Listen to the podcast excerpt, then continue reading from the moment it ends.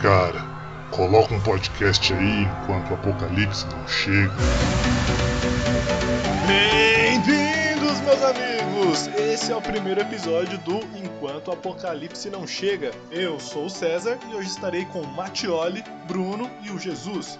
Hoje falaremos sobre a série Westworld da HBO.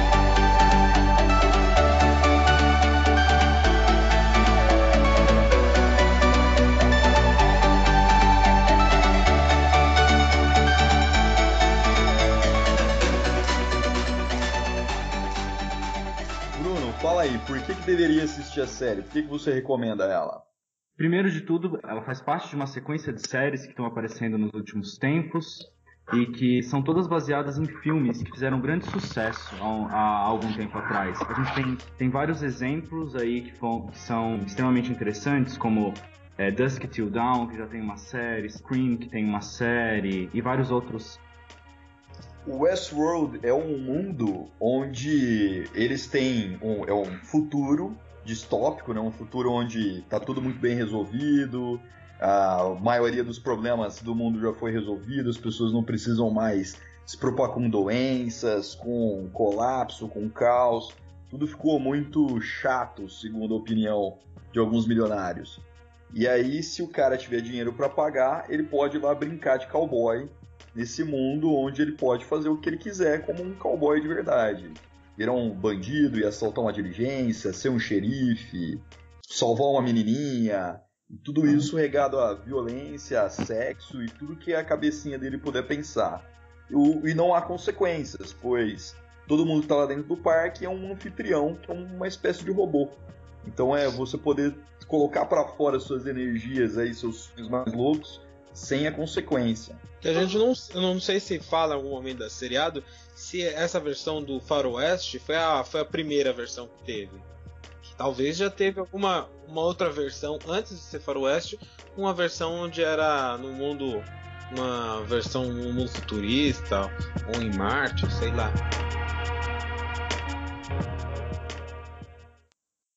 It's your birthday.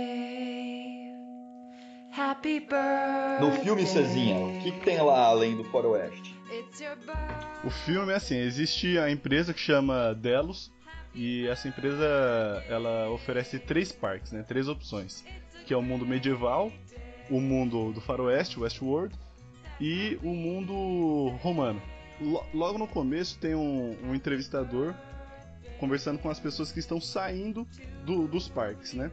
O cara que ele saiu do Westworld, por exemplo, um dos caras, ele fala assim, é, eu fui fui um delegado, não sei o que. Aí um outro cara disse que matou seis homens. Inclusive essa parte eu achei bem interessante. O cara falou assim, o entrevistador, se matou seis homens, mas não são homens, são robôs, né? Aí o cara para pra pensar um pouco, é, é verdade, foram robôs, matei seis robôs. E que me, fe- me fez pensar que o cara, dentro da simulação, ele embarca e ele acredita que aquilo é real, como se ele tivesse matado pessoas mesmo. E ele se deliciou com essa violência. Então acho que existiam é, três sentimentos que, que regiam o parque. Que é a, a- você vai lá para saciar sua sede de violência, sua sede sexual e vaidade. Só para pautar um pouquinho aqui, né, que o que, que a gente está falando, que filme que é esse? A gente está falando do filme chamado Westworld, e no Brasil ele ficou conhecido como Westworld, Onde Ninguém Tem Alma. É um filme de 1973 e na época ele ganhou uma certa escala. É, como eu não vi o filme, não sei dizer a qualidade. O que, que você achou da qualidade do filme, Bruno? Eu, eu tenho poucos parâmetros para poder avaliar esteticamente o filme, mas em termos de conteúdo, com certeza o filme é, é muito bom, assim. Tanto que é, é até interessante porque, é, apesar de ele ser um filme assim, o, o roteiro do filme eu, eu achei ele até relativamente simples, mas ele coloca algumas questões, até como o César tinha comentado, assim, de uma forma muito muito bem produzida. E questões que às, vezes vão repercutir até em outros filmes que a gente já viu, como Matrix, ou, enfim, é, Ex Machina, e, e outros filmes do gênero que vão, abord- vão inclusive basear no mesmo, no mesmo plot que, que, ele, que ele se baseou, assim. Eles, é, é interessante porque eles co- colocam a, o, surgimento do problema do, filme que vai que vai repercutir em toda, toda, todas as cenas de aventura e todas as cenas de ação que vão ter ao longo do filme, eles colocam de uma maneira até muito simples. Mais ou menos, eu não vou poder até comentar, porque basicamente vai ser a mesma coisa que, que ele, a mesmo, mesmo plot que vai desenvolver o, o clímax do filme, que vai desenvolver as aventuras do filme, vão, vai ser o mesmo plot da série, basicamente. Mas ele coloca de uma maneira assim, muito simples, muito rápida, mas ele consegue expor muito bem isso, e a partir daquilo se desencadeia uma cena, uma, uma série de cenas de aventura, de tensão, que eu achei bem, bem feitas, assim. Óbvio que, como eu falei, a estética do filme é uma estética do filme de mais de 20 anos atrás. Então, assim, não dá pra gente, não dá pra gente comparar muito ele, assim, é, com as estéticas dos filmes hoje em dia. Mas ainda assim, é, a gente consegue perceber que ele é muito bem produzido, de fato. E se vocês tivessem que escolher um mundo, um parque de diversões para ir, vocês escolheriam o medieval, o Império Romano ou o Bang Bang, o Faroeste? Olha, se fosse, se fosse ter os mesmos problemas que teve no filme, eu não queria ir pro Faroeste. E você, Jesus? O que o Jesus escolhe? Eu acho que a forma que, o, os criadores colocam na, nesse livro é uma forma bem negativa do mundo. Ele poderia ter reproduzido Westworld sem ter usado tantos recursos de violência. E me parece que o criador dessa série ele, ele enfatizou mais, talvez já imaginando que os clientes que frequentassem esses lugares é, estavam com interesse mesmo em violência, porque seria muito fácil você reproduzir aquela sociedade de uma forma muito mais agradável. Para mim, não, não, eu, não, eu não, não sentiria agradável naquela sociedade onde o foco é prostituição e, violência e alcoolismo, entendeu? Acho que você levantou um ponto que a gente não abordou aqui que é bacana, que o Westworld, ele foi inicialmente baseado, a, a série é baseada no filme, e o filme foi baseado num livro. Um livro lá do Michael Crichton, não, não sei se assim pronuncia o nome dele, que é o mesmo autor do Jurassic Park.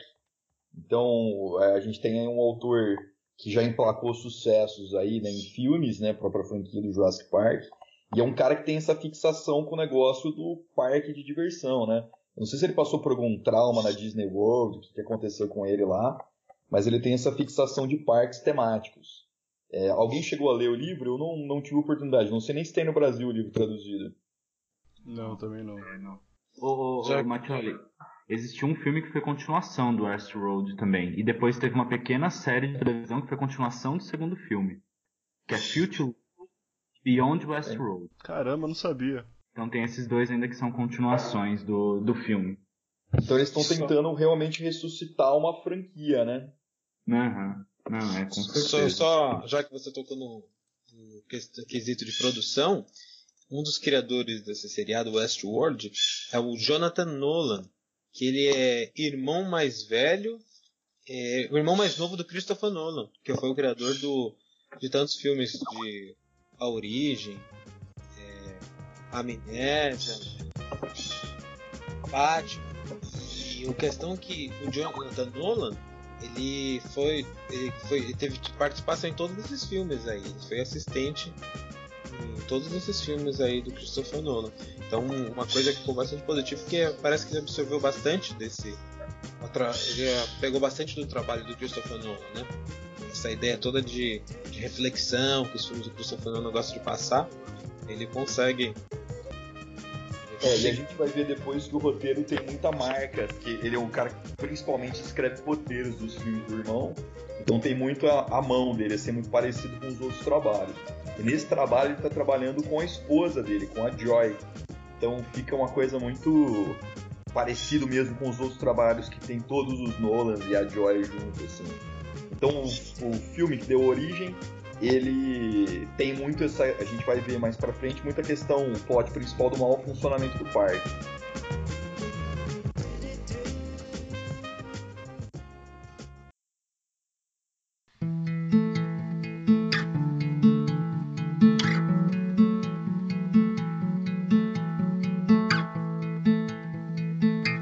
No filme, diz que o custo é de mil dólares por dia. Aí eu pensei, pô, o filme é de 1970, mil dólares por dia. Aí eu pesquisei e vi que o salário mínimo no Brasil, em 1970, era de 39 reais. Aí eu fiz as conversões, tipo, quantos salários mínimos seriam então hoje? Aí eu cheguei à conclusão de que seria 25 salários mínimos para você levando em conta a inflação e tudo mais. E eu cheguei a um valor de convertendo esses 800, esses mil dólares por dia, cheguei que a diária hoje valeria 22 mil reais. Então a série dá informação pra gente que um dia dentro do Westworld são 40 mil dólares. E aí isso faz a gente pensar no seguinte: só frequenta o Westworld quem é player, certo?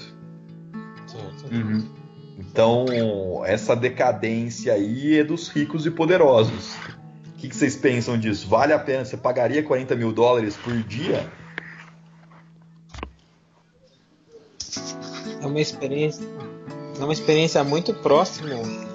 É o seguinte, é para quem não que gosta de fugir mesmo do, do seu da sua realidade, né? Porque eu acho que eu não faria muita coisa diferente do que eu na minha vida real ali. Você ia ser professor de matemática lá e bancário? Não, mas é o seguinte, é, por exemplo, a pessoa ir lá para sair com prostitutas, ela poderia sair com prostitutas na vida real.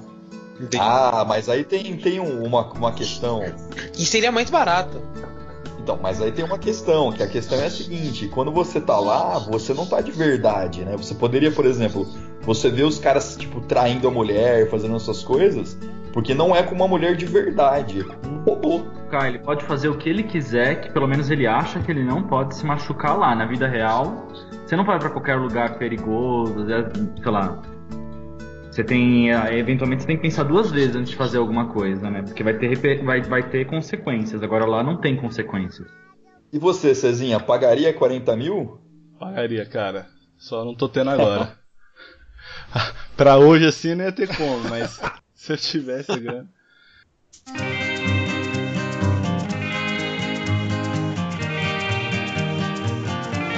Vou explicar agora de onde que veio Delos. Essa palavra, ela veio da mitologia grega. Tem a ver com uma história. Havia uma personagem chamada Leto, que era filha de titãs. Leto fica grávida de Zeus. Só que a mulher de Zeus, Hera, não gosta dessa história. Ela fica brava com Leto por ela estar grávida de Zeus. Então, Hera faz um acordo com Gaia, que é uma personagem relacionada à Terra, para que Gaia enche o saco de Leto, porque ela não consiga ter os filhos em paz. Então, onde é que havia terra, que era o domínio de Gaia, Leto não conseguia sossego. Só que ela consegue uma ajuda de, Zeus, de Poseidon. Poseidon faz uma ilha que está longe, que está fora do alcance de Gaia. Então nessa ilha, Leto vai e consegue ter os filhos em paz. Essa ilha, onde Leto está livre da influência ruim de Gaia, é chamada de Delos. Então eu acho que a palavra Delos ela brinca com essa coisa de você estar num lugar são e salvo. É só uma, uma coisa interessante sobre Leto. Se eu não me engano, Leto é a mãe de Apolo e de Artemis, duas das, dos dois dos principais deuses da mitologia grega, né? E do Jared também, né? O que que é? O Coringa, o Jared Leto. Cara do. Nossa senhora.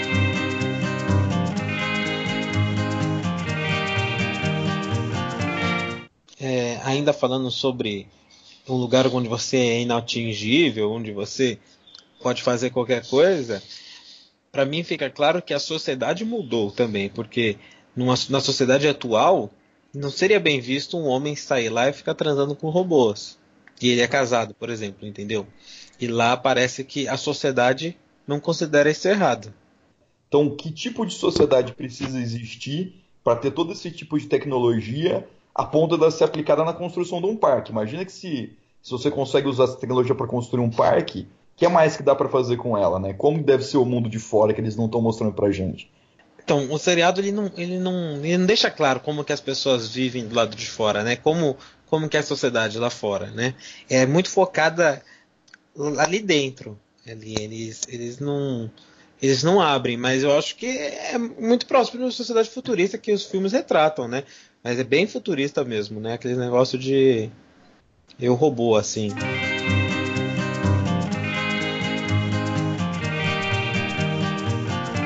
se o mundo for extremamente utópico, as pessoas podem, como você tinha comentado, como, a gente já tinha comentado aqui no podcast, ele pode ser, as pessoas podem ficar entediadas e aí cria-se esse mundo alternativo, esse parque de, de Delos para as pessoas poderem viver aventuras e tal, porque o mundo do lado de fora já está chato de tão utópico.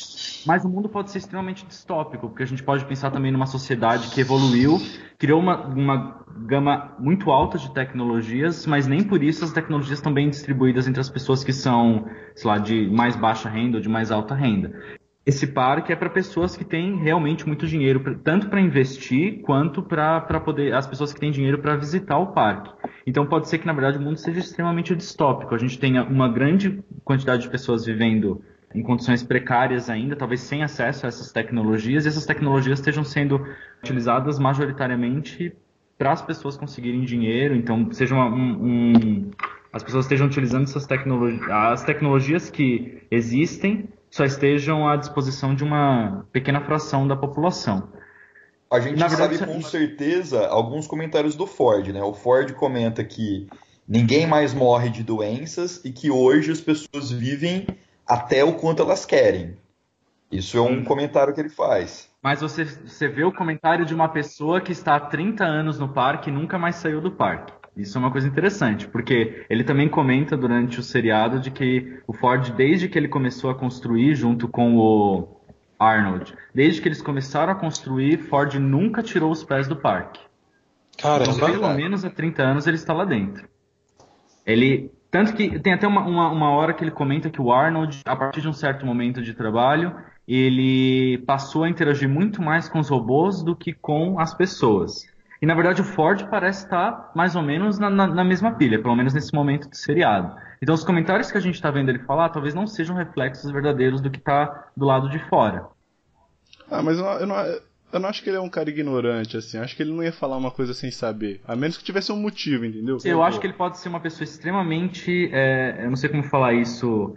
Delusional, assim, mas é extremamente assim ele tá tão entretido na, na, naquele plano, ele tá tão entretido naquele plano dele, naquela, naquela, no, no, que ele quer fazer, naquela síndrome dele de, de, de construção, de, de, naquele complexo de Deus dele, que talvez ele não tenha, talvez nem toda a informação que ele passe pra gente seja uma informação exatamente verdadeira, assim, principalmente nisso, quando ele, a gente pensa no que é reflexo do mundo do lado de fora.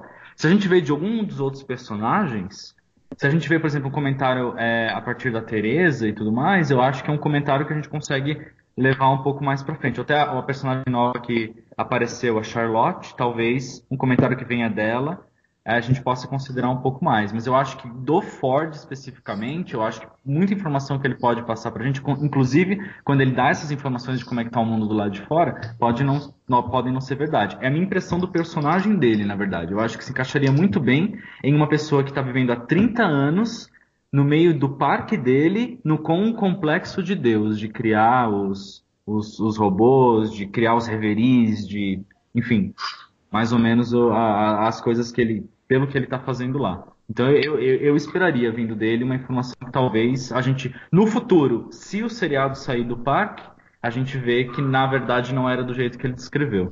Eu tenho uma opinião, tem uma, uma cena num desses últimos, no episódio 5, que me deixa um pouco preocupado, que é quando o Ford tem aquele diálogo maravilhoso com a Teresa, onde ele vai ameaçar ela, e ele mostra um campo com os anfitriões trabalhando para construir a expansão que ele quer. Imagina se você tivesse a tecnologia de criar robôs perfeitos como esses, com capacidades físicas incríveis, capacidades intelectuais incríveis, totalmente submissos a vocês e capazes de passar no teste de Turing, realmente se passar por um ser humano.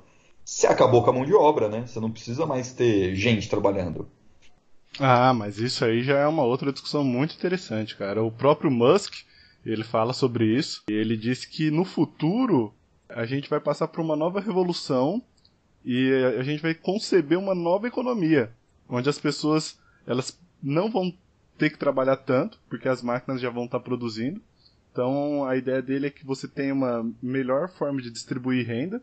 Ele, ele sugere. Sabe aquele negócio que o Eduardo Suplicy tinha sugerido? Todo mundo que fosse brasileiro ganhar uma, uma renda mensal?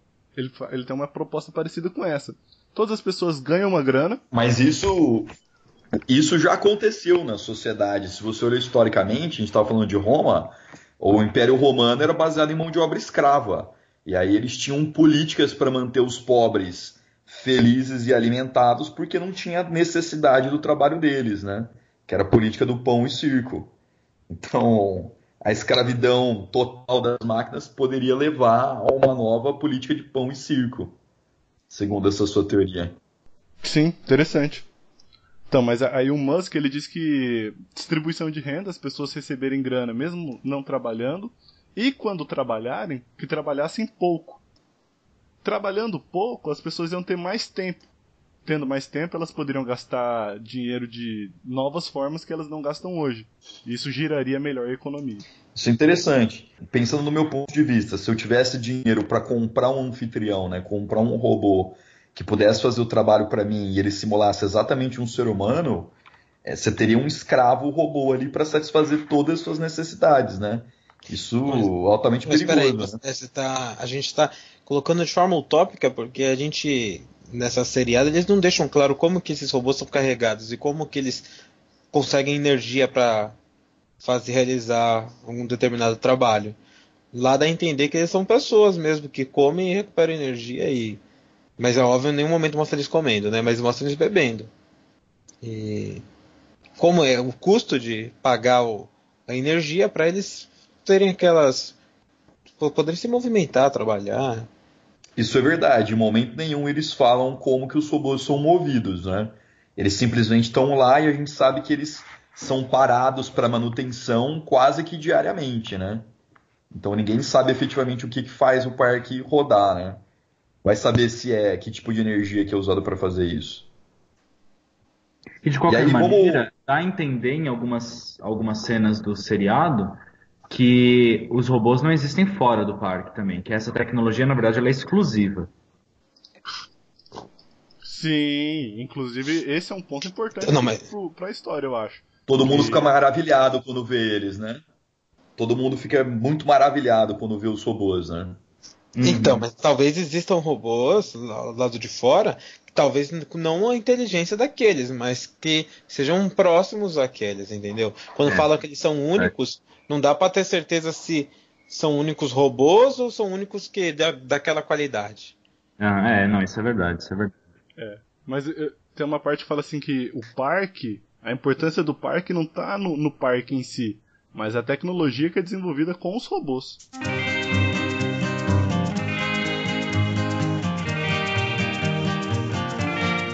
Eu gostaria de falar um pouco do nome dos personagens. Bacana. Sobretudo dos personagens que são robôs. É, tem a, a Miv, né? Não, não sei pronunciar direito. O significado dessa. é, eu fui procurar o significado e Maeve foi uma rainha irlandesa celta, que segundo o Wiki, Wikipedia. Foi cultuada como, como deusa por ter exercido poder e fascínio entre os seus súditos na época. É, tem a Dolores, né, que significado dores, e o Lawrence, que é uma da- da- das traduções é laureado. Eu acho bacana essa, essa preocupação de você tentar relacionar o nome do personagem com, com o personagem, né? E tem a Clementine também, que é, que é outra prostituta, que é- poderia ser traduzido para Clemente. É, isso é legal. O personagem do Rodrigo Santoro, que se chama Hector Scaton também. Hector também é um nome grego, basicamente, né? É, o nome do He- Hector é o nome de um príncipe troiano que foi um dos principais é, lutadores na, na Guerra de Troia, né? Então, assim, O Heitor, o Heitor, pode crer. é, então assim, meio que mostra assim, né, um pouco da, da até pelo como que era a, a cultura de Troia, assim, mas como que seria um pouco do personagem. E o sobrenome dele, né, que é Escaton, também, que pelo menos eu, eu, eu não tenho certeza se, eu- se realmente está relacionado para isso, mas me lembra um pouco de escatologia e coisas do gênero, assim. Mas... Tá. É, agora, agora vocês me avisam se foi muito longe. E o personagem do Anthony Hopkins, né? Que ele é o Dr. Robert Ford. De Ford, o cara que produziu. Produtor de carros. E, e ele produz robôs. E, e os- o nome dele é Robert Ford. Eu vou ainda além, né? Que o Ford, você tem o John Ford, que é o maior diretor de filmes de faroeste, então também é uma homenagem a ele. Ah, E não o sabia, Robert- não, é verdade. Sim, e o Robert Ford é o cara que assassinou o Jesse James. É o responsável por matar o Jesse James. Então é um nome que tem um significado triplo aí. É, Dois ligados a faroeste e um ligado ao robôs, né? Interessante, interessante.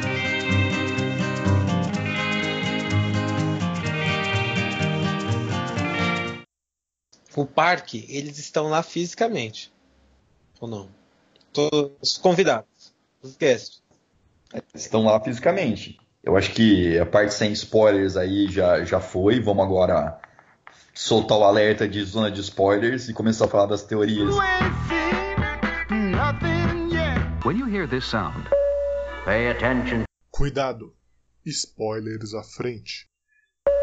Mas a teoria Então- agora, eu vou soltar uma teoria e em momento nenhum fala onde é o parque. Eu tenho uma teoria, que também vi nas internets aí, que é uma teoria que o parque fica em outro planeta. Eu também poderia ser, mas eu não vi nenhuma uma relação, não é disso. Primeiro indício, então, do porquê o parque não tá nesse planeta. Vocês viram o tamanho do parque? Que gigantesco que é aquela porra? Hum. Isso, onde você ia arrumar espaço na Terra, ainda mais na Terra do futuro, que pode ser super populosa. E, e Dinheiro aí? você compra tudo, né? Nossa, mas você compra o, o- metade dos Estados Unidos pra fazer aquela porra? É gigante o negócio. Ah, tem fazendeiro hoje em dia que tem quilômetros e quilômetros de terra. Caramba! É, mas eu acho que.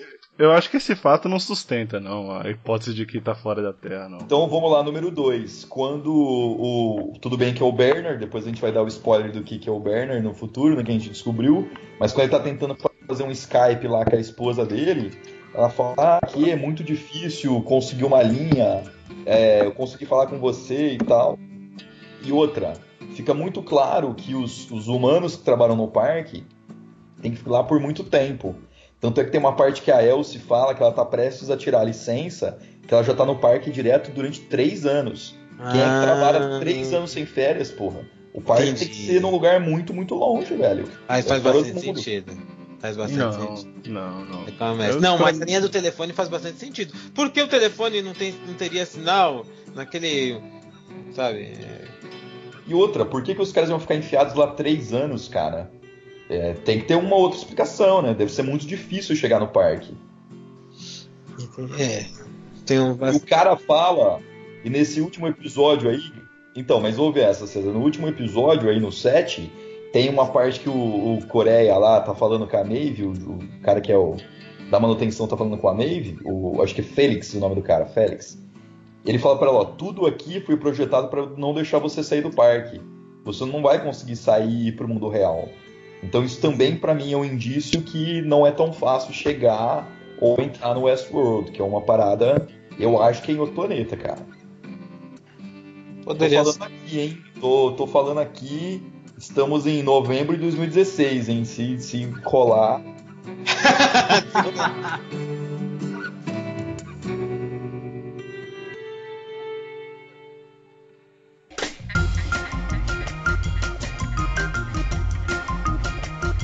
supondo que, as pessoas estão de fato no parque, de forma real. Não é tipo um Matrix onde você pluga numa, num cabo e entra lá no, no negócio. Então, lá deixa claro que a pessoa não pode morrer. No entanto, se você cair de um precipício, você morre. Porque se for o parque for real e você tá caindo naquele precipício, entendeu? Ou se Uma você cair do de- cai... É, se se você você cai- for pro meio do deserto e esquecer de levar água. É, esse tipo de coisa. É, tem, E tem um outro questão. fato muito importante, Jesus. Lá fica bem claro que os anfitriões não podem te matar. Mas e se eu sou um outro convidado, pega uma faca e enfia no seu bucho?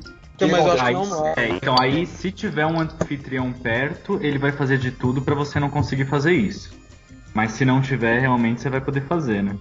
Você tá falando isso com base no quê, Bruno? Eu, eu acho que eu sei Quando o que você tá falando. quando o personagem do Ford tá discutindo com o Homem de Preto, que é o personagem do Ed Harri- Harris, então os dois estão discutindo. O Homem de Preto e o, e o Robert Ford. E aí o, o Homem de Preto tira uma faca. Só que quando ele tira uma faca, que é uma faca de verdade, que ele poderia machucar o Ford, o Ted segura a faca com a própria mão e coloca a faca na mesa. Com Mesmo muita ele se rapidez, né? Oi? Com uma É, rapidez, como- e com uma como- como rapidez uma sobre-humana. resposta.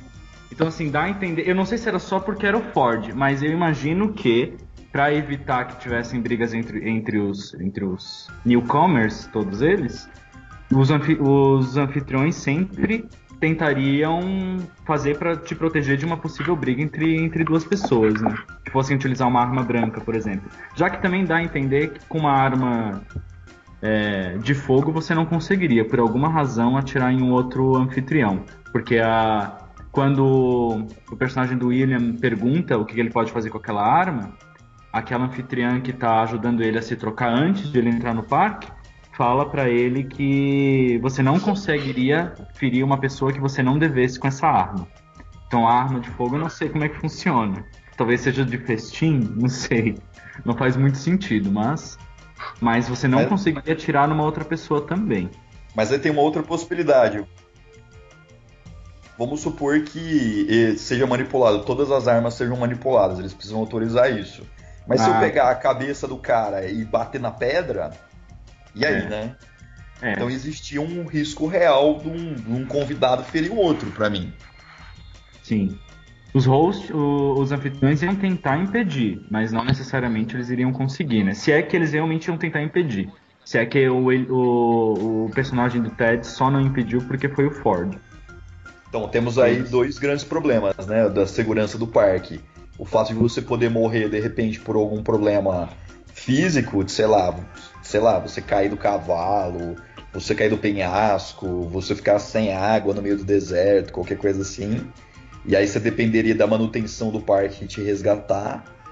E o fato de um, de um convidado poder, não pelo menos na porrada, ou pelo menos com outros meios não controlados pelo parque, ferir um outro convidado. E isso também volta que existe uma possibilidade de você entrar nessa, nesse parque de forma virtual e resolver todos esses problemas. Verdade, isso resolveria É. todos os problemas.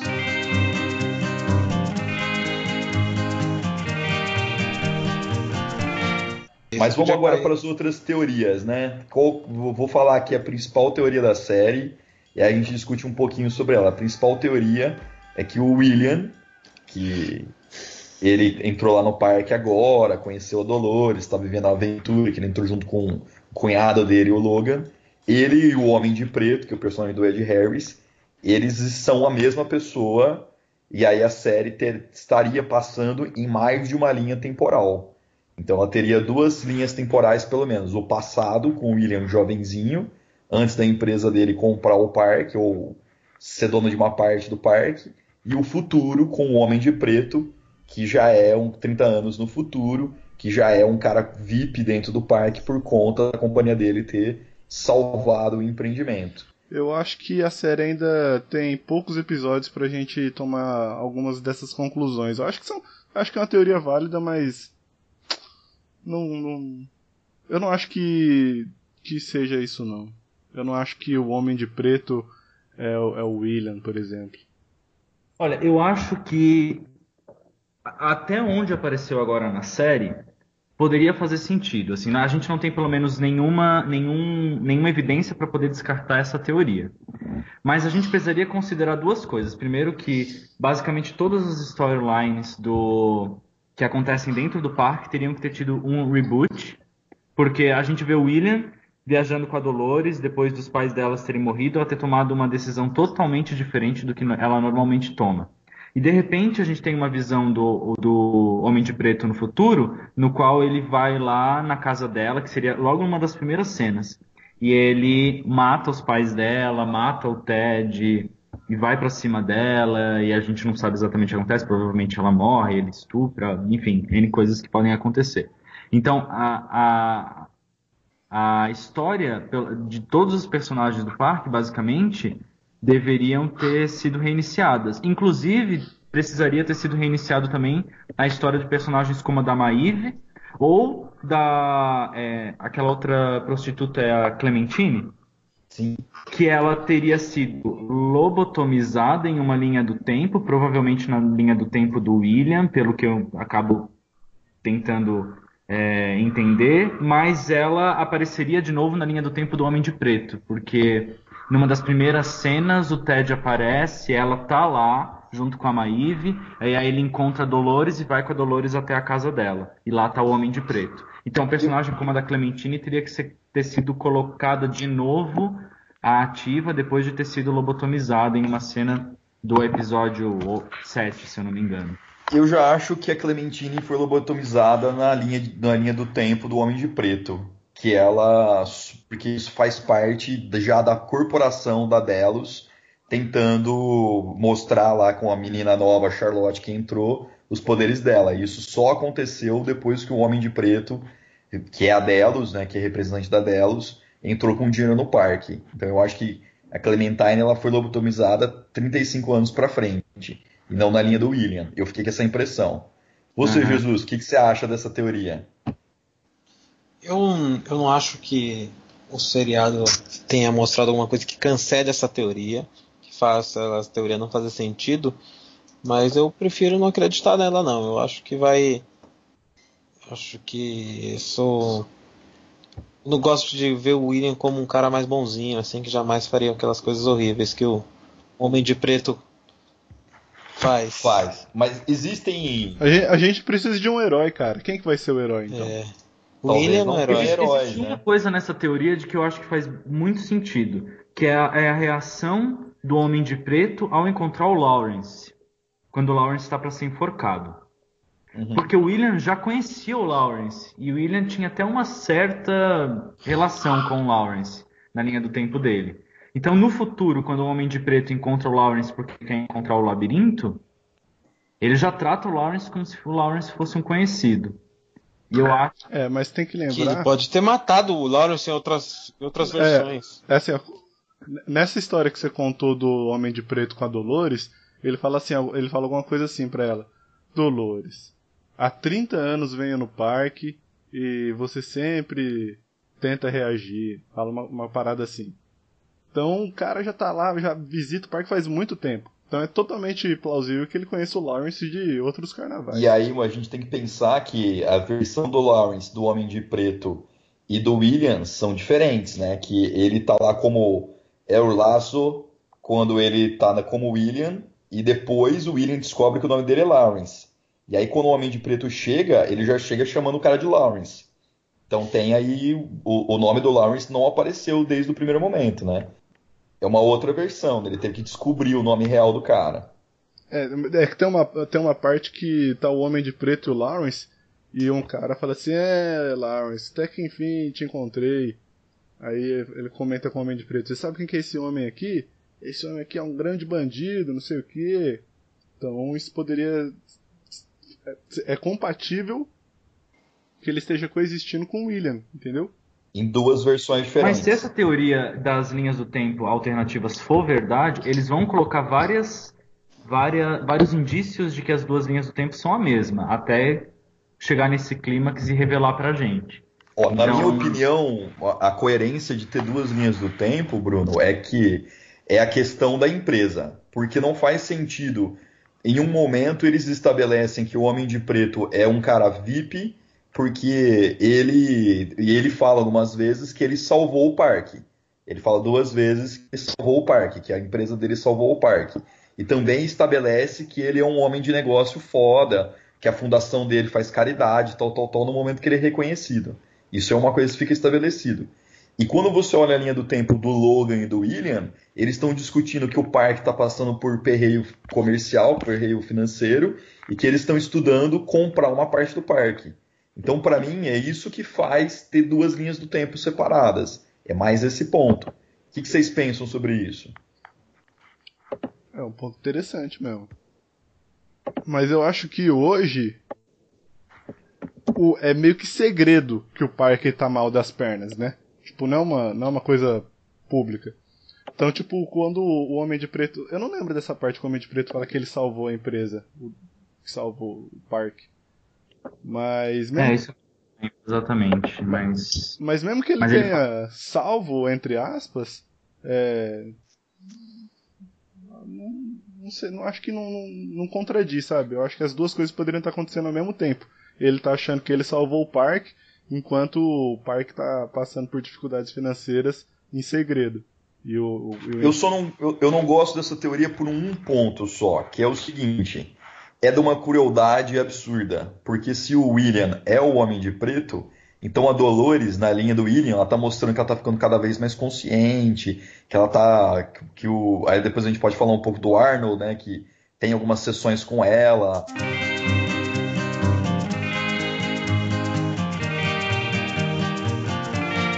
já vamos entrar numa outra teoria de, do Bernard e do Arnold, né? Ele vai colocando pistas pra ela ficando cada vez mais consciente. E parece que isso tá acontecendo, porque ela muda de roupa, muda de atitude, começa a usar arma, começa a se mostrar diferente, como se ela estivesse escapando do loop dela, do loop da história dela. Se essas duas linhas do tempo realmente forem diferentes, o personagem do, do Stubbs precisa ser um androide. Porque o personagem do, do Stubbs é quem autoriza o Homem de Preto a utilizar o, o charuto como bomba. E Sim. depois é ele que vai parar a Clementine e mandar ela pra lobotomizar junto com a Charlotte. E ele tá com a mesma cara. Mas isso você assumindo que a Clementine foi lobotomizada na linha do tempo do William, e não na linha do tempo do Homem de Preto. Assumindo que ela foi lobotomizada. Não, assumindo que ela foi lobotomizada na linha do Homem de Preto. Ele. Ah, tá, entendi, entendi, entendi, entendi o que você falou. Que aí é um ponto que a gente discordou lá atrás, né? Tá, que você mas, sentido. mas de qualquer maneira, o personagem do Stubbs também aparece com a Dolores quando ele, quando a Dolores ainda, bom, se bem que também seria na linha do tempo do Homem de Preto. Esquece toda essa parte, corta. tá muito confuso Não, acho que mim. faz sentido o que você falou, cara. Oi? Faz sentido. Tipo, Não. o Stubbs, ele aparece no passado e no presente com a mesma cara, pô. Mas Então. a gente já viu que é possível que os funcionários do parque sejam anfitriões colocados lá pelo Ford.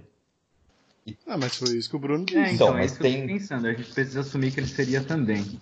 E tem uma parte quando ele vai buscar aquele, aquele androide lenhador, aquele host lenhador que esmaga a cabeça com a própria pedra. Lembra? E ele tenta machucar o Stubbs, né? É, ele tenta machucar o Stubbs. E aí isso pode ser um indicador que ele não é um humano. E tem uma Uhum. parada também que ele é muito macho man, né, velho? Ele chega, põe a corda e desce e vai cortar a cabeça do maluco. Ele é muito, ele é muito ousado, sendo que os outros guardinhas que estão com ele cagam de medo dos anfitriões, né? Isso fica bem estabelecido quando eles vão levar o, o- o primeiro pai da Dolores lá pro depósito. Que os caras vão mega armado, todo mundo muito com o cu na mão. E ele sai E que cena louca, né, velho? Essa aí, né, cara? eu acho ele muito Chuck Norris Do- pra do- ser humano. Do Ford conversando com o, o pai da Dolores. É muito boa essa cena, cara.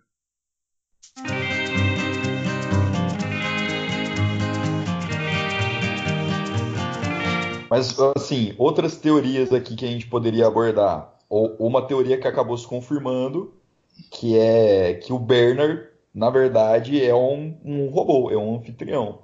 O Bernard, que é o cara ch- chave pro parque, eles deixam claro que ele tá lá já tem muitos anos, mais de 10 anos, e que ele é o chefe da parte de comportamento dos robôs. Ele é o cara que programa as histórias, ele é o cara que faz ah, os robôs se comportarem daquela forma. E aí, várias vezes dá a entender que ele está levando os robôs a serem cada vez mais conscientes. E aí entra de novo uma parada para falar de duas linhas do tempo. Para mim, o Bernard é a versão anfitriã construída pelo Ford do Arnold. E aí, quando você vê as cenas do Bernard falando com os anfitriões, com eles nus, é porque ele está falando de fato. É o Bernard falando com. É um anfitrião falando com outro anfitrião. E aquelas cenas que mostram o mesmo, o, o Jeff Wright, que é o mesmo ator que é o Bernard, falando com a Dolores, mas a Dolores está vestida, na verdade é o Arnold falando com ela 30 anos antes. Que é aquela parte que ele dá o livro do Alice do País das Maravilhas, quando ele fica colocando ideias na cabeça dela para ela ficar consciente. Então eu acho que isso, na minha cabeça, são duas linhas do tempo diferentes. Do Arnold e depois do Bernard. De vocês aí, quem, quem matou que o Bernard era um robô, era um anfitrião? Nossa, Antes. eu não tinha pegado essa Eu aí, não tinha cara. pegado esse também, não. Eu tinha imaginado assim, mas eu- é que eu já tava desconfiado de muitas outras pessoas. Desde quando aparece para pro personagem do William, num dos primeiros episódios, aquela host que a gente não tem, aquela anfitriã que a gente não tem muito certeza. Eu tinha desconfiado um pouco do, do Bernard, mas na verdade eu também desconfia, eu já desconfiava de alguns outros, de algumas outras pessoas. Eu desconfiava do do Stubbs, eu desconfiava também da personagem da da Elsie, mas depois eu meio que parei de desconfiar dela. E eu desconfiava em outra. E eu, eu ainda desconfio, na verdade, da personagem da Charlotte também. Ah, sim, a Charlotte. E tanto é que ela. O Ford repete a frase que ela falou Exatamente. Ah. Por causa dele repetir a, fra- a frase do que ele falou. sacrifício de sangue. Exatamente. E porque eu pensei que se ele quisesse armar pra, contra a Teresa, seria uma maneira perfeita de ele colocar a personagem da Charlotte que tá vindo de um lugar que é uma personagem poderosa, que, enfim, para influenciar a Charlotte, para influenciar a Teresa, e aí a Teresa vai faz as coisas e, e ele se vinga dela. Eu acho que cairia muito bem. e Sim, do personagem montou todo um cenário. exatamente, e do personagem Mas do, só, só- do Bernard só tanto... uma coisa. Oi. Só uma coisinha ainda sobre a Charlotte. Se ela realmente for um robô, isso significa que o Ford é mais poderoso do que a gente imaginava. Que as influências dele vão até Delos mesmo. Porque se ele tem um robô infiltrado lá, entendeu? Aham. É, eu consegui adivinhar antes que, bem antes, logo no terceiro episódio, acho que eu comentei com o César que eu achava que o Bernard era um robô, mas por conta de uma frase que o Ford fala pra ele, né? Eu comentei até antes da gente começar a gravação que ele, logo no começo, ele é muito condescendente com o Bernard e ele fala assim: Eu sei como esse seu cérebro funciona, Bernard. Pra mim, isso já porra, ele com certeza é um anfitrião. E aí, conforme foi passando o tempo, foi tendo cada vez mais pistas, mais pistas disso, até que foi confirmado efetivamente no episódio 7, né? E aí tem uma parada que também fica claro pra mim, que ele é o Arnold, o Arnold, que é o sócio do Ford. Porque tem uma parte que ele mostra uma foto, quando o personagem do Bernard descobre aquela cabaninha no- que não é mapeada, lá do Ford, e ele entra lá dentro e vê a família que o Arnold construiu pro Ford, que é a mesma família do Ford, só que de robôs, né? Que tem os dois menininhos, que é o Ford criança e o irmão dele mais velho, ah, o pai e a mãe. E aí mostra uma foto que tem lá o, o, o Anthony Hopkins novinho, o Dr. Ford novinho, um personagem e o espaço vazio. E eu, no primeiro momento, achei que o personagem fosse o próprio Arnold. Mas depois, olhando mais atentamente, né, com a ajuda da internet, tem uma foto lado a lado, onde mostra que o cara do lado do Ford é o pai do Ford, na verdade. Que pode ser até já a versão robô dele, né? Porque ele tá com a mesma roupa da versão robô. Mesmo coletinho marrom, a mesma camisa branca.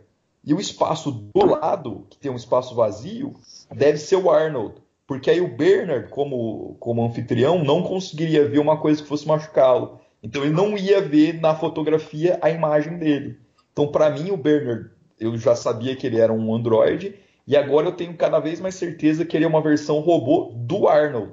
O que leva àquela teoria dele tá de mostrar duas cenas, do Arnold vivo e depois do Bernard nessa versão dele robô. O que, que vocês acham disso? Se for verdade, eu vou achar do caralho, vou achar bem foda. Bem interessante. Mas ó, analisando a foto que você falou, o espaço branco ficaria do lado do pai. Não faria sentido ter um- o, o, o, outro cara ali. Mas, Mas eu- eu- pensando que ele é um o Arnold- né? E se o Arnold for irmão do, do Ford também? Porque essa é outra, essa é outra, é outra teoria que o pessoal também lança na internet, também lançou. Porque o Ford tem um irmão, porque ele recriou a família dele aparentemente. E ele comenta que o Arnold tinha uma visão da família, mas a visão dele é outra, então ele modificou o pai dele para ser mais, para ter mais dos hábitos peculiares que, os- que o pai dele tinha. Só que dá a entender que ele tinha um irmão. Esse irmão talvez fosse até um irmão mais velho do que ele. Mas assim, ele não comenta mais sobre esse irmão dele. Ele não comenta muito sobre a família. Mas uma das coisas que o pessoal meio comentou é que se o Arnold conhecia a família dele, se ele recriou a família dele naquela situação, talvez ele também fosse o irmão do Ford, na verdade. É bem possível. Bem possível. Eu tenho. Agora eu fiquei até meio balançado nessa teoria aí. Eu, eu quero ainda pensar que o Bernard é o Arnold, mas se isso rolar eu também vou achar do caralho, vou achar muito bom.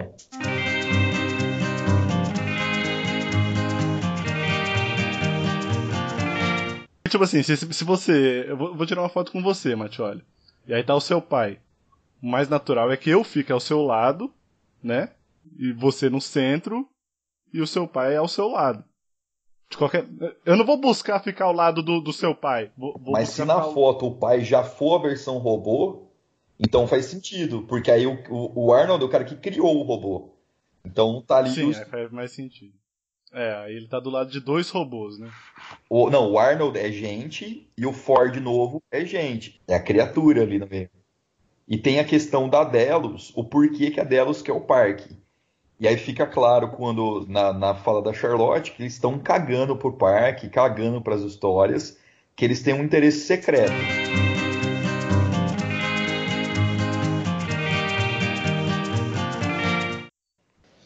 É, sobre a Teresa.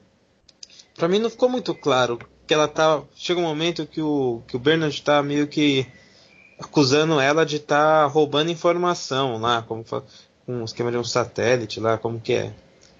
O que eu entendi é que ela já tava combinada com uma com algum funcionário da Delos. Charlotte? Isso. Então o que, com- o que, que eu acho? Ela já tava conversando com a Charlotte. E a Charlotte, com ela, fizeram um esquema onde ela passava informações para Delos por meio do satélite. E, e assim, um- alguns robôs, apareceu só um por enquanto, teriam um dispositivo no, no braço que lançaria um laser para esse satélite e esse laser teria as informações do parque. Não entendi. Tem algumas coisas aí que são significativas, Jesus. Que que é como que a galera descobre que a Teresa estava roubando informações? Por causa daquele robô lenhador. Os caras vão fazer tipo uma autópsia nela, né? A Elsie, que parece aquela menina do Omelete, né? Igualzinha a menina do Omelete. Ela vai lá fazer autópsia no robô e ela descobre no braço dele um feixe de luz que leva para esse transmissor. Eles vão fazendo uma triangulagem lá do, do, do sinal e acham naquele teatro abandonado é, o transmissor do satélite. E comprova que os caras estavam roubando informações do parque. E aí alguém vai lá e rapta a Elsie. Uma coisa que duas coisas que me chamaram a atenção. Primeiro, fica estabelecido na conversa entre a Charlotte e a Teresa que o Ford, ele não, ele tem todas as informações do parque presas no parque, que não tem cópia em nenhum outro lugar, não tem como acessar remotamente, que não tem backup em outro lugar. Todas as informações do parque, ele nunca deixou sair de lá. Ah. A- eles estabelecem isso na conversa entre as duas. Então ela estaria roubando a, a propriedade intelectual. Eu, eu vou colocar minha teoria depois, mas isso também reforça a minha ideia do parque sem outro planeta. Porque se fosse uma parada na Terra, pô, como que o cara consegue manter tão sigiloso o parque? Se faz mais sentido ele estar em outro planeta, então é super difícil de acessar as informações. Aí tem outro ponto. Vocês lembram quando a Dolores tá lá, naque, tá lá em Paraia junto com o William, que é aquela cidade mexicana lá da putaria, e aí passa aquela. aquela tipo. aquela parada, né? Que tem os caras vestidos de caveira mexicana, e ela vê uma versão dela mesmo ali. E aí ela desmaia. A Dolores? É, a Dolores. Ela vê no meio da, da, da putaria. Ah, sim, sim, sim, sim. ela sim, se sim, vê e aí ela, tipo, começa a ficar meio em choque. Aí ela vê uma linha no braço dela que ela começa a puxar e começa a abrir o braço dela. Lembra? Essa linha aí ela vê quando tá falando com a cartomante, né? É, ela vai lá Isso. É isso, ela vai lá fugir, ela fala com a cartomante, aí ela começa a puxar a linha da palma da mão dela e meio que abre um- uma fenda no braço dela. Eu fiquei com a impressão que aquilo lá pode ter acontecido que ela também estava sendo usada para roubar informações. E que o, o que ela vê, na verdade, ela não se vê, não é uma visão, mas é uma memória de um dia ela ter ido lá na versão dela do passado. Faz muito sentido. Você não tem uma teoria formalizada, né, do porquê que os caras querem as informações que, que o Delos quer com ela. Nada assim muito bem fundamentado, mas a primeira impressão que eu tive quando eles comentaram da propriedade intelectual, além da própria questão do- de próprio como construir os androids e tudo mais, porque eles deixam meio claro que existe lá, mas acho que eu acho que esse não seria fundamental. Eu fiquei pensando se não era como se fosse assim, o que é, as pessoas fiz, fazem no parque, ou os desejos das pessoas, ou coisas do gênero. Eu fiquei um pouco essa, essa impressão, assim, quando eles falaram. Mas eu não cheguei a elaborar nenhuma, nenhuma teoria muito mais profunda sobre isso, não. Eu tenho uma teoria que pode ser uma merda, mas gostaria de dividir com vocês. Eu acho, cara, que o que eles querem é fazer com que eles criem uma possibilidade dos robôs ficarem sim sencientes, ficarem, né, conscientes, para que você consiga transferir a consciência de uma pessoa pro robô. Que o chegue num estágio que você consiga passar a consciência de uma pessoa para um robô.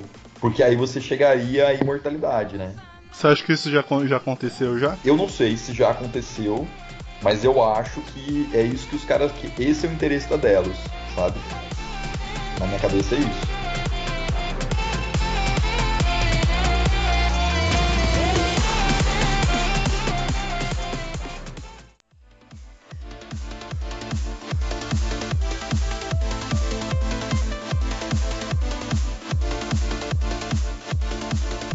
Você acha que o grande vilão no futuro vai ser quem? A- a- alguém da Delos? Como que você acha? Como, como que você vê os arquétipos aí no, no, pro futuro da série? Eu acho que tem que ser um embate entre, entre o Arnold e o Ford, entre o Homem de Preto e o Ford, e alguém da Delos, cara. Meio no meio do caminho. Eu acho que vai ter tudo isso rolando ao mesmo tempo. Precisa rolar tudo isso. Mas na minha visão também, na minha pobre visão. Eu acho que pode acontecer desde manifestação dos robôs aí, tipo o Exterminador do Futuro aí, até que na verdade não tem como ter um, exatamente um, um vilão de defina vilão, né? Um cara que quer matar as pessoas. Como que é a definição de vilão? Você precisa ter um antagonista, né? O protagonista e o, antagonista. Eu acho que vai ter a putaria dos robôs desgraçando tudo. Eu acho que vai ser tipo final da primeira temporada isso. Só que esses robôs, eles não vão estar ali à toa. Eles vão estar meio que organizados por uma li- liderança. E eu acho que essa liderança vai ser o Ford. E aí, por isso que eu- quando eu digo que ele vai ser o vilão, é que ele vai ser vai estar desse outro lado. O lado do- da putaria generalizada dos robôs. Aí eu acredito que isso tem a ver com a teoria de duas linhas do tempo, porque os caras falam que teve um incidente há 30 anos atrás várias vezes. E, ah, faz 30 anos que teve o último incidente, papapá. E eu acho que o incidente vai ser alguma coisa acontecendo com a Dolores e aí a porra toda dando uma reviravolta. O incidente de 30 anos atrás. E aí, eu acho que nesse ponto revela que são duas linhas Nesse ponto revela que são duas linhas do tempo. E aí a Maeve vai ser o incidente no presente. Ainda sobre a Maeve, vocês acham que ela tá ficando esperta porque ela tá porque aleatoriedade ou alguém tá al- alguém zoou ela pra ela ficar daquele jeito? Eu tenho uma hipótese. Eu acho que foi um pouco de coincidência. Tem um episódio que os caras pegam ela porque ela não tá vendendo Sim. bem. O pessoal não tá. E aí os caras aumentam a agressividade Ah, dela. assim, ah, ela... assim, né? É, mas o motivo que o pessoal faz isso é pra- pra ela vender melhor. Aí acontece um outro, outra coisa e pegam ela de novo por outro motivo e acabam upando ela de novo. Outras pessoas por outras coisas, entendeu? E aí eu acho que essas coincidências de, de ela ter sido upada aqui e ali é que e ela poder acordar do, do, do meio do sonho dela, acho que tudo isso foi meio que fruto de coincidências. Eu acho que ninguém que acho que ninguém armou pra ser ela não. Então, então, às vezes eu acho que a Teresa e o ou o Bernard está envolvido nessa, porque tem uma parte lá que a Teresa ela começa a fazer refazer aquela refazer aquela cena onde a Clementina começa a atacar o cara e como tô provando que não era seguro o update, certo? Hum. E daí talvez a Clementina já estava querendo gerar uma situação para provar que não era seguro. E talvez alterando alguns, alguns anfitriões, como por exemplo a Mieve, para ela acabar matando uma pessoa, gerando um acidente e para culpar o, culpando o Bernard, entendeu?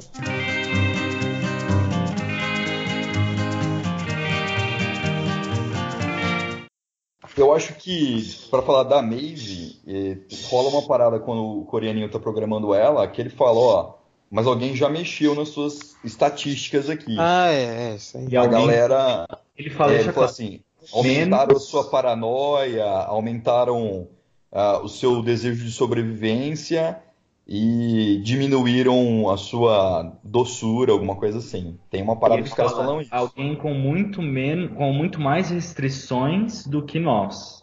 Alguém com muito E mais ele- acesso Muito do que É, nós. é, muito exato. mais acesso do que nós. Que é um cara muito above our pay grade, né? Um cara mais foda do que eles, né? Fez isso. É, Então- então, eu explicaria essa situação que eu falei, né? E é o- eu acho que é alguém tentando fazer o circo pegar fogo, de novo, É, né? é, sim, é isso mesmo. Agora eu queria falar de uma parada com vocês que é a seguinte. Enquanto roteiro, né? O, tem um, um artifício de roteiro, não sei se vocês conhecem, que é o Chekhov's Gun. Vocês já ouviram falar alguma vez? Não. Não. É, é a parada que é o seguinte: você mostra, você só vai colocar no roteiro, você só vai mostrar no roteiro uma coisa que você vai usar. Então, por exemplo, por isso que é Chekhov's Gun. Se você está mostrando um rifle em cima da lareira e você perde tempo no roteiro para descrever o rifle, é porque uma hora esse rifle tem que ser importante para a história. Senão não vale a pena faz- mostrar o rifle. Certo? Isso, o- a série inteira usa isso. Por exemplo, no primeiro episódio, eles ficam falando o tempo inteiro que os anfitriões não podem ferir criaturas vivas, que eles não são incomodados nem pelas moscas. E mostra o tempo inteiro uma mosca andando no rosto dos caras, indo até no olho do cara, no globo ocular, e o cara não reage, certo? E é, aí, mas essa música é representando um bug, né? Não, não, não, não. É, uma, é um paralelo com bug. É, é. Porque, por exemplo, quando a máquina começa a agir de uma forma que não foi programada, mostrou isso na, na Dolores várias vezes. Mostrou um bug, é um inseto andando por ela, representando que ela estava com um bug. Um, um paralelo, né? não representando. Tanto é que mostra no pai dela também. Quando o pai dela começa a bugar daquele jeito lá, mostra um inseto, um mosquito andando por ele, fazendo um paralelo que ele está com bug. Mas para além disso, ele no final do primeiro episódio, qual que é o cliffhanger? Que a Dolores mata a mosca no pescoço dela, assim como Sim. o pai. Sim. Então, Não, é. o, o, o fato de matar a mosca representa, falou, esse cara tá com mau funcionamento. Esse cara tá ficando consciente, na minha visão, né? Não, não, mas Porque- também existe paralelo quando mata o bug, significa que ela compreendeu que ela tá superior ao bug, ela não tá só travada. Ela compreendeu que existe uma falha na programação e ela tá superior, ela não tá, ela não tá só um computador travado, ela conseguiu superar aquela, aquela, aquele erro que tá dando e ela, ela que tá controlando, ela passou por cima daquele bug, entendeu? E no final do terceiro episódio, você tá certo, no final do terceiro episódio, o Ted tá tentando reencontrar Dolores, e aí uns, uns convidados param ele e falam assim: Ah, esse aqui é o Ted, meu brother, ele vai arrumar umas minas da hora pra gente e tal. E aí ele para o que ele tá fazendo e vai servir essa linha de história que é ajudar os caras a conseguir umas minas. E aí ele vai fazer isso, tá todo mundo metendo na cabaninha, e o Ted tá sentado no- do lado de fora, numa cadeira, numa cadeira de balanço, olhando o nada. E aí mostram uma, uma mosca andando pelo peito dele e ele mata a mosca. Então, quer dizer, ele também tá nesse rolê, né? E tem outra também, você- outra, outra cena dessa, desculpa, pode falar. Pode falar. Tem outra cena dessa que é- mostra um casal de, de guests, né, de convidados que está indo fazer uma aventura. Aí tem um cara que tá liderando lá na frente com o cavalo. O Daí esse cara começa a dar pau. E quando ele começa a dar pau, mostra uma mosca andando, Sim, é verdade. é, passando. Seja, ele começa a bugar assim. Um olho fica pra um assim. lado, outro olho olhando. É. E, e nisso mostra a mosca. É muito legal a sua interpretação, Jesus. Eu acho que faz sentido sim. Só com um negócio sobre a música ainda, e ela não exclui a sua interpretação, mas ela só complementa, é que eu, a- é- é, o primeiro episódio eles quiseram brincar sobre quem era máquina e quem não era.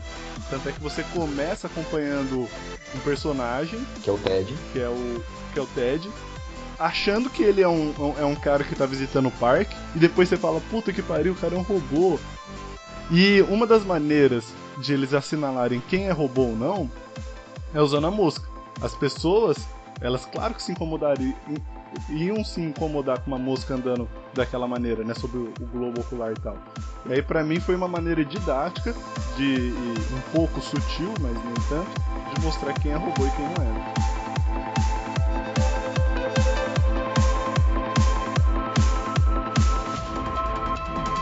Cliffhanger é, é uma expressão também de, de narrativa, de roteiro e de histórias que vem de uma, da era do rádio, né? Nos anos 20 da era do rádio. Literalmente era quando tinha aquelas aventuras pulp narradas no rádio, né? Podia ser as aventuras do Superman, as aventuras do Sombra, de outros heróis pulp. E quando estava terminando o episódio, para garantir que todo mundo se interessasse com, pela história, para querer ouvir o que ia acontecer, geralmente eles cortavam o episódio com o herói pendurado no penhasco. Ela falou, e agora o, o, o Sombra está pendurado no penhasco, ninguém sabe se ele vai conseguir subir, se ele vai cair, etc. E acabava o episódio. Então o cliffhanger, quando você deixa alguma coisa que você quer muito descobrir o que vai acontecer no próximo episódio e você corta o episódio. Então, por exemplo, você revela que a Dolores matou a mosca, então ela tá ganhando consciência. E corta ali. Então você quer saber o que vai acontecer. Sim, porque vai causar novas coisas, né? Tipo, eita porra, agora ela, ela mata a moça, então significa dizer que ela pode matar outras pessoas? Quais serão os desdobramentos de, desse fato? E eu acho, na verdade, até muito usado na série. Eu acho que fica até um pouco pobre. Porque é o seguinte, se você vê é, séries que usam muito cliffhanger, por exemplo, Breaking Bad, é, Game of Thrones e até o próprio agora, né, que a gente tá vendo Westworld, usa isso todos os episódios. Todo episódio acaba com cliffhanger. Se você assistir uma série mais bem construída, por exemplo, Sopranos, não sei se vocês já viram. Sopranos, cara, chegava no auge do episódio e você falou assim, pô, olha, caralho, esse cara morreu e agora, tal, tal, tal. E o episódio não acabava. Você esperava que fosse acabar ali o episódio e o episódio não acabava, o episódio continuava. E aí tinha, tipo, um anticlímax e o episódio acabava num anticlímax. Porque o cara ele queria te falar assim, velho, o importante não é a violência, não é. O importante é a história que eu tô te contando. E aí quando você começa a depender muito de cliffhanger pra ah, o que vai acontecer, o que vai acontecer, você cria essa cultura do spoiler. Que é o que deu certo no Game of Thrones, né?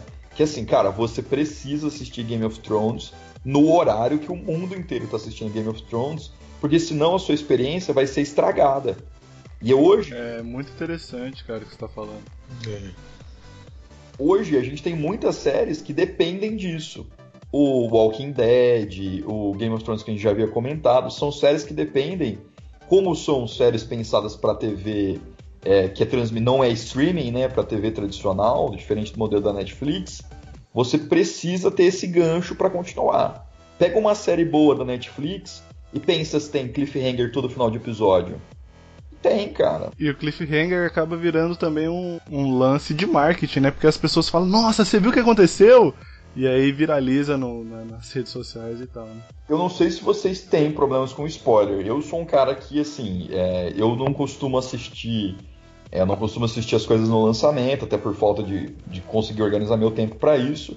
Então, às vezes, eu vou ver o episódio dois, três dias depois que ele foi lançado. E eu fico me escondendo da internet para não tomar spoiler, cara. Sim. Eu acho muito chato, estraga muito a experiência.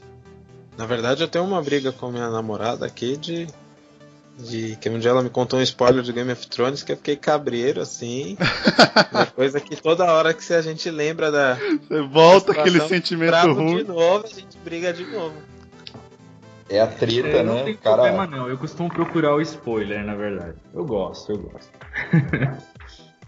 Mas é- é- eu acho, Bruno, que são diferentes modelos, né? Não sei o que vocês pensam sobre isso, mas o modelo da Netflix, que é o binge watching, que você assiste a maratona, vê tudo de uma vez, não precisa ter cliffhanger todo episódio. Porque tá lá uma história de 10 episódios que o cara vai te contar, o importante é contar a história.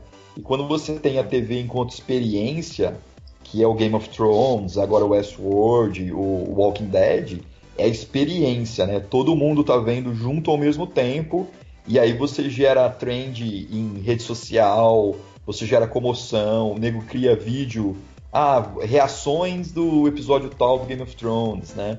Que é, é mais uma experiência coletiva que ela tem que ser vivida naquele momento, né? O cara que tá assistindo Game of Thrones a primeira temporada agora é um coitado, né? O cara não viveu o buzz que todo mundo viveu quando passou pela primeira vez.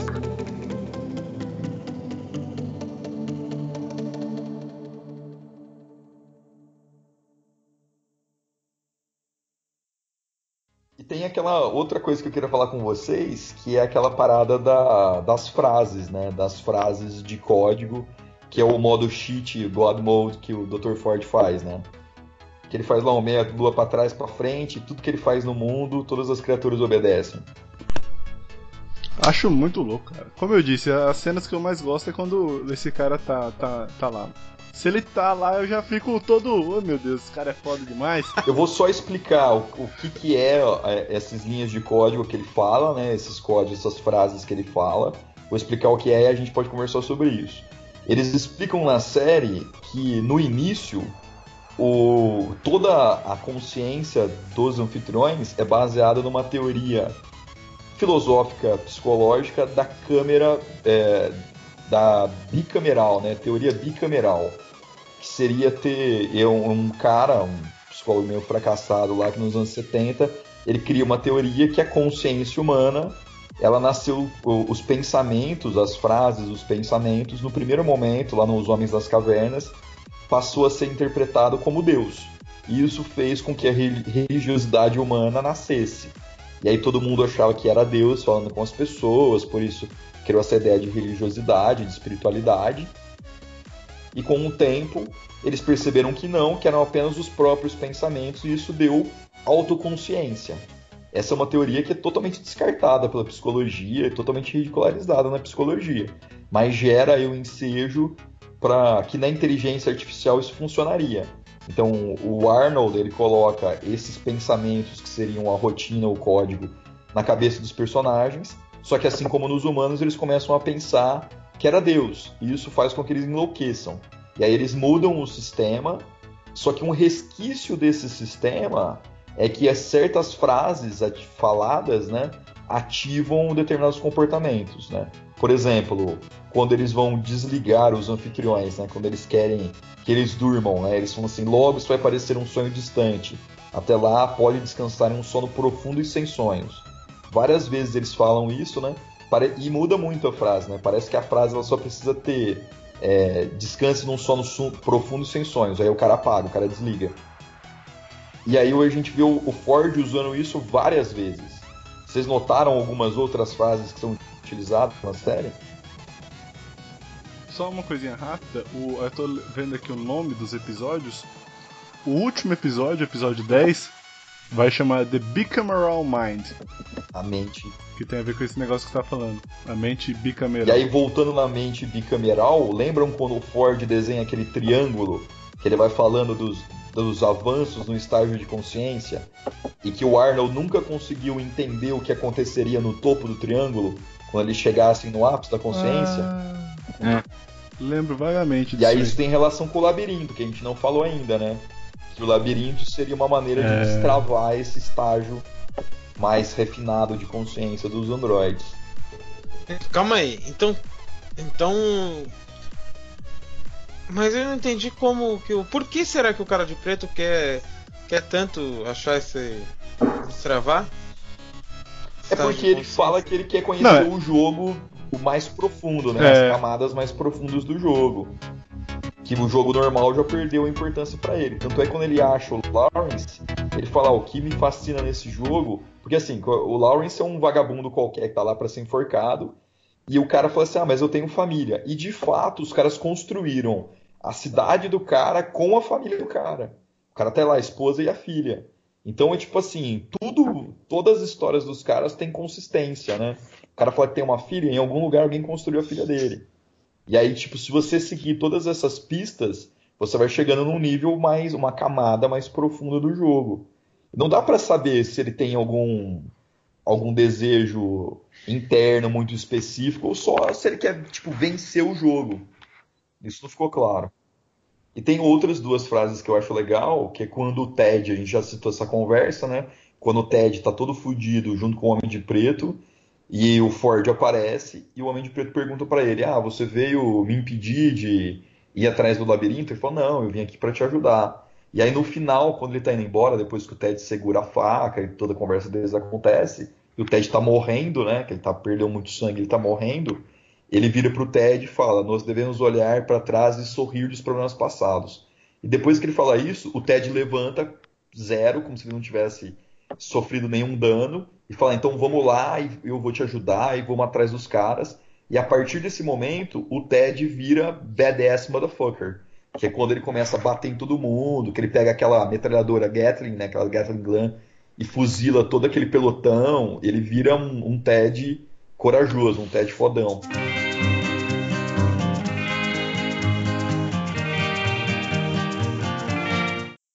Eles mostraram que tem um exército inteiro de robôs lá embaixo, lobotomizados. Tem lá um estoque de robôs guardados ali. Então, mas Então- vocês não acham que isso vai ser uma história meio, mas vai ser meio simplista? É, lembrando que vai ser tipo o Exterminador do Futuro, né? Vai ser tipo o Westworld, o filme. Porque o Westworld, o filme é basicamente isso. O Exterminador de Futuro é basicamente a cópia do Westworld. Porque no Westworld é basicamente o personagem do Gunslinger que começa uma. apresentar algumas falhas e vai reproduzindo essas falhas para todos os outros robôs. E aí eles viram um exército, começam a atacar tudo e tudo mais. É. Então, assim, é basicamente o que a gente. é- Eu espero que isso aconteça na série, porque eu que isso é- veio da história que deu origem à série. Então eu não me surpreenderia. Assim E como eu não me frase- surpreenderia, e aí eu vou falar de novo da. da- e aí eu vou, vou, vou mencionar uma outra teoria que corre: é que o Homem de Preto é a principal atração do parque. E ele é o Gunslinger. E ele tá lá pra ser o principal vilão do parque. Como o Gunslinger no filme. Mas você não acha que isso não faz sentido pelo cara ter reconhecido ele? Ah, né, aquele cara lá, não sei o quê. Mas É, ele verdade. pode ser a principal atração do parque. Não, porque mas ele não eu- chega a comentar quem que é o cara exatamente. Não, ele pode mas ser ele, uma ele- cópia de alguém importante, né? Ele pode Sim, ser a é cópia de alguém importante.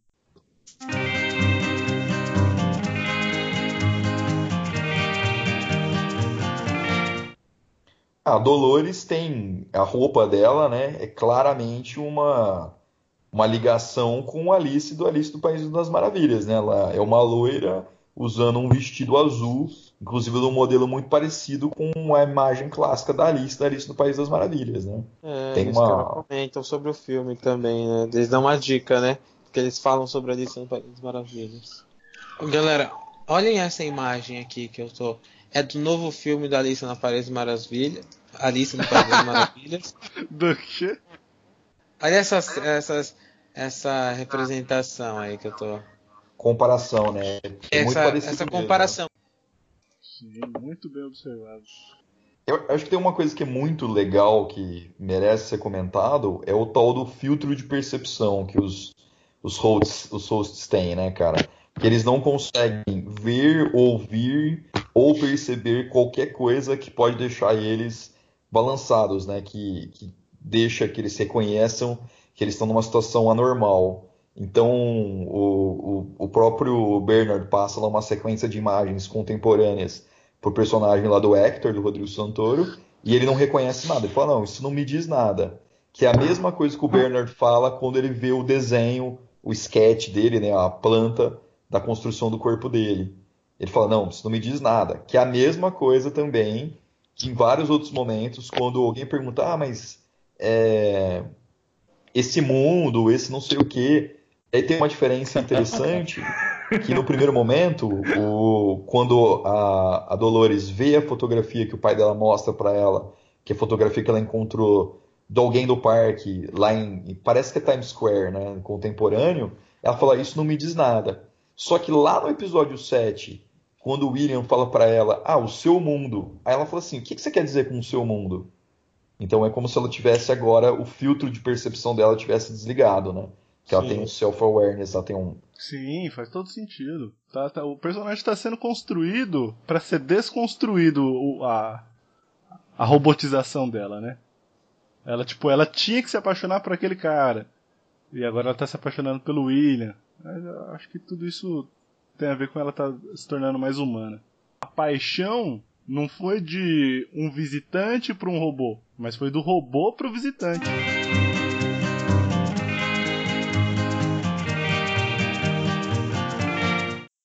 Acho que vale a pena falar um pouquinho, né, que o que, que, que é, né, que de fato é o Velho Oeste histórico, né? O Velho Oeste histórico ele, ele começa quando o Thomas Jefferson compra a Louisiana, né? Faz a compra do estado da França. França vende o estado da Louisiana em 1803. E aí começa a expansão da fronteira, com oportunidade de riqueza e tudo mais. Aí um pouquinho para frente, o pessoal começa a descobrir ó, ouro nessa região, né, no lado oeste, Califórnia, Nevada, Utah, Texas, Arizona e Novo, Novo México, ainda nessa época pertenciam ao México, e os caras tinham esse negócio de cruzar o Mississippi, cruzar para o outro lado, e essa possibilidade de você conseguir ouro, conseguir enriquecer. Para piorar ainda a situação, em 1862, o Lincoln ele cria uma lei que é o Homestead, é uma lei que é o seguinte: quem conseguisse chegar até essas terras e ficasse na terra por pelo menos cinco anos, ele dava a escritura da terra. Então começou uma migração dos caras ir para lá no meio do nada e o cara tinha que brigar para ficar cinco anos e ganhar a posse da terra. E aí por isso esse negócio de fronteira, de empreendedorismo, ligado aí talvez de você também as dificuldades de enfrentar os bandidos, de enfrentar os índios e tudo mais. Eu acho que por isso que talvez tenha tanta relevância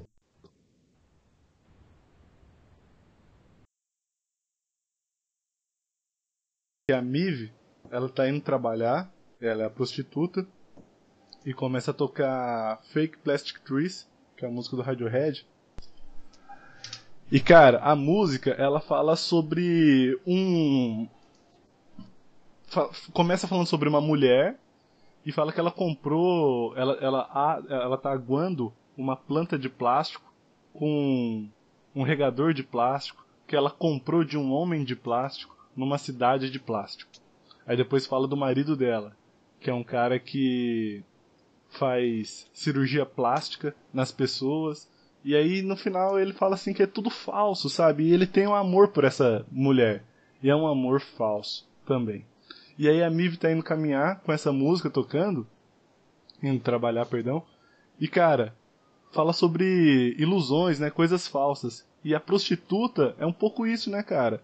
Ela simula um amor, simula um, uma paixão, um desejo ali, mas não é real, né? E as pessoas vão atrás disso. E também tem o lance que ela é um robô. Então, além de ela ser uma prostituta, que é uma pessoa que simula emoções, ela é um robô que simula ser uma. Ela é um robô que simula ser um humano que simula emoções humanas. Achei muito foda. Outra cena muito foda é a parte que o pai da Dolores, ele. que vale a pena ser comentado aqui, que ele vai lá e fala pro Stephen Hawking. Eh, o... Stephen Hawking? Stephen Hawking, não. Como que é? Tá de cadeira de roda lá. O do Robert. É, do, é, Dr. Robert Ford, né? Ele fala pro Dr. Robert Ford, falou bem assim, eu quero conhecer meu, meu criador. Daí o Robert Ford fala bem assim, o que, que você falaria pro seu criador? Aí ele fala alguma coisa como, ah, eu ia. Eu ia fazer ele. Eu ia querer, eu ia querer minha vingança. Ele cita. começa a falar um monte de coisa. Aí os caras falam assim, não, mas ele não tá programado para falar essas coisas. Aí o Ford percebe que eram citações de Shakespeare, então ele não estava criando aquelas palavras. E era de uma outra. um outro personagem que aquele robô tinha interpretado em outro tempo. É. É, a própria frase que a gente comentou bastante, né, que é aquela frase de essas delícias violentas têm fins violentos. É o Shakespeare, né? É uma frase do Romeu e Julieta. Ah, não sabia. E cara, essa cena aí que você falou, Jesus, é muito da hora. Toda, toda Sim. ela. No começo que ele tá lá tremendo, aí ele fala assim, eu descobri, descobri a pergunta. A pergunta que não se pode ser feita. Você, fala pro Ford. É. Você se tornou um escravo do inferno que você mesmo criou. Não lembro mais direito também. Mas ele fala que ele criou um lugar que vai ser o próprio inferno dele.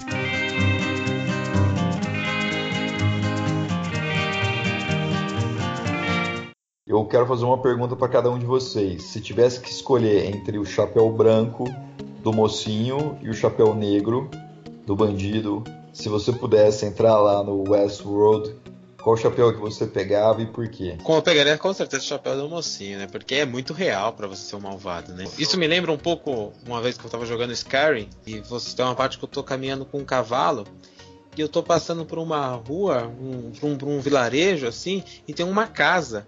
e um, e um NPC corre pra mim e pede, por favor, me ajude.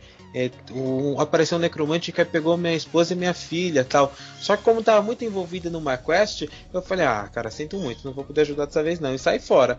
Aí quando eu já tava tipo uns 10 minutos andando pra frente, eu falei, não, é muita mancada deixar o. a esposa do cara. É muita mancada deixar a esposa e a filha do cara lá. Daí eu voltei tudo e ajudei ele lá. Olha, cara, essa história é muito bonita, porque você é, fez uma bondade sem ganhar nada em troca. Porque tem, tem aquela coisa que fala assim: ah, as pessoas só, só são boas umas com as outras para mostrar que ela é boa para outras pessoas. Mas ninguém tava te assistindo, né?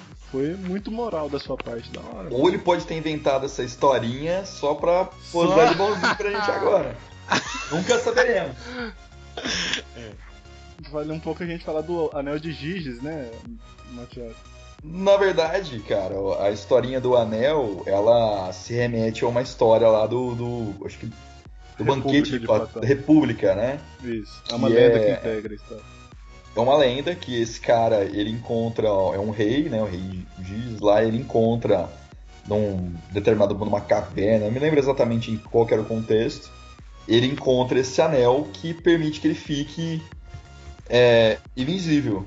E aí o fato dele estar invisível transforma ele no maior merdeiro de todos os tempos, né? Ele era um cara ético, honrado. Estupra, ele era, é, ele era um pastor, servia a casa numa boa, ele era o soberano lá de, de um lugar que chamava Lídia.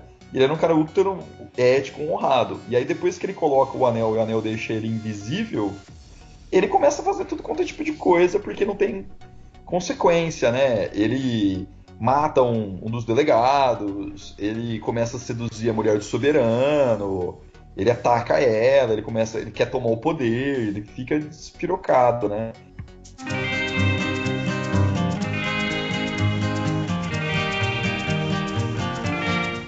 E você, Cezinha, chapéu branco ou preto? Eu sou chapéu branco também. Brunão, branco ou preto? Cara, eu vou com a maioria, chapéu branco também. Eu, eu acho que eu não, eu não teria estômago pra, pra ser chapéu preto lá. Mas a gente sabe que é o lugar, aquele lugar que revela o verdadeiro eu das pessoas, né? Então, não sei. Mas acho que chapéu branco. Cara, eu pelo meu histórico de tudo que eu já joguei em Skyrim, em GTA, Red Dead Redemption, tudo isso, Cara, se um NPC entrava muito na minha frente, tava me atrapalhando, eu desci o dedo. então. O cara tá te atrapalhando, tá te bloqueando na rua. Cara, eu acho que eu seria meio Logan, assim, não, não na putaria, mas do cara chegar e falar assim: ah, tem um tesouro, eu vou, ah, tesouro é sua mãe, filho da mãe. Pai. Então, ia procurar os quests mais interessantes. Você, você, só não é assim porque o, o, você consegue separar bem entre a realidade e aquele jogo, você percebe que aquilo não é real. Cara, mas eu tenho muita vontade de ser assim no mundo real também, cara. Eu só não tenho permissão. Que, que, bom que a gente tá conversando eletronicamente, então. Eu só não tenho permissão da sociedade para ser assim, cara.